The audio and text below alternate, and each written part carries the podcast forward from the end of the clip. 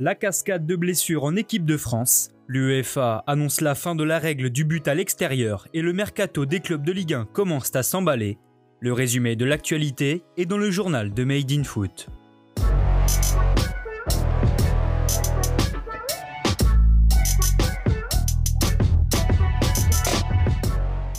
C'est l'hécatombe chez les Bleus. Après le forfait de Dembélé, les blessures de Lucas Digne et Lucas Hernandez mercredi soir face au Portugal, de nouveaux joueurs ont été touchés hier à l'entraînement.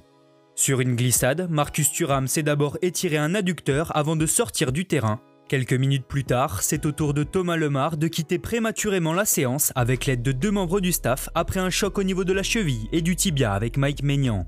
Le premier diagnostic a toutefois été plutôt rassurant puisque Lemar a pu remarcher tout seul. Pas d'inquiétude non plus pour Thuram qui sera sans doute préservé dans les prochains jours. Quant à Digne et Hernandez, ils ont tous les deux passé des examens qui ont confirmé les bobos. Touché au genou, le latéral du Bayern Munich est incertain pour le huitième de finale face à la Suisse lundi, tandis que le joueur d'Everton est lui d'ores et déjà forfait à cause d'une blessure au quadriceps. Les deux joueurs vont rester avec les Bleus et feront l'objet d'un suivi médical au jour le jour pour évaluer leur situation. C'est officiel, la règle du but à l'extérieur est abolie. Depuis plusieurs semaines, l'UEFA discute de la suppression de cette règle qui a souvent influencé les différentes Coupes d'Europe. Hier, l'instance européenne a annoncé que dès la saison 2021-2022, les deux équipes iront en prolongation puis au tir au but en cas de match nul, une décision historique pour une règle en vigueur depuis 1965. En Ligue 1, les clubs commencent à officialiser leur première recrue. Après l'arrivée de Rémi Descamps mercredi, le FC Nantes a annoncé le prix avec option d'achat de Willan Cyprien. À 26 ans, l'ancien niçois retrouve l'Hexagone après avoir joué une saison à Parme en Serie A. Le montant de l'option d'achat est fixé à 8,5 millions d'euros pour le milieu de terrain français. De son côté, le Racing Club de Strasbourg tient sa première recrue de l'été. Hier, le club alsacien a officialisé l'arrivée du Polonais Karol Fila pour les 4 prochaines saisons. Le latéral droit de 23 ans arrive en provenance du Lechia Gdansk, avec qui il a disputé 26 matchs de championnat polonais la saison dernière.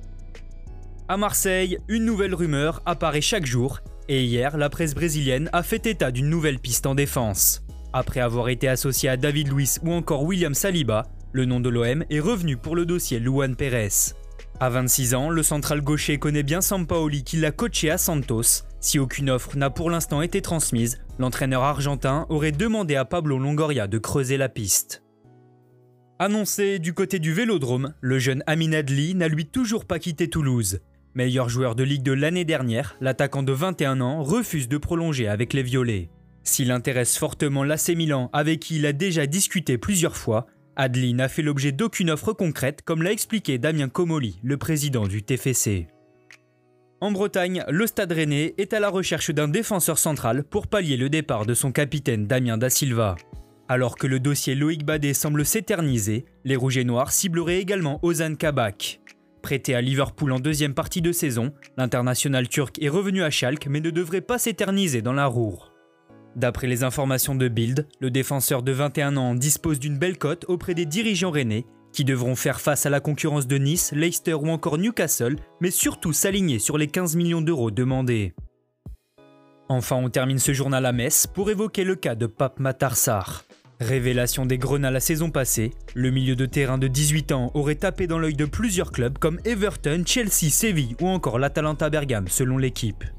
Si le Sénégalais ne se voit pas partir l'année prochaine, impossible de dire si le FC Metz pourra résister aux assauts des clubs européens. Merci à tous de nous avoir suivis. N'hésitez pas à vous abonner, liker et partager. On se retrouve très bientôt pour un nouveau journal.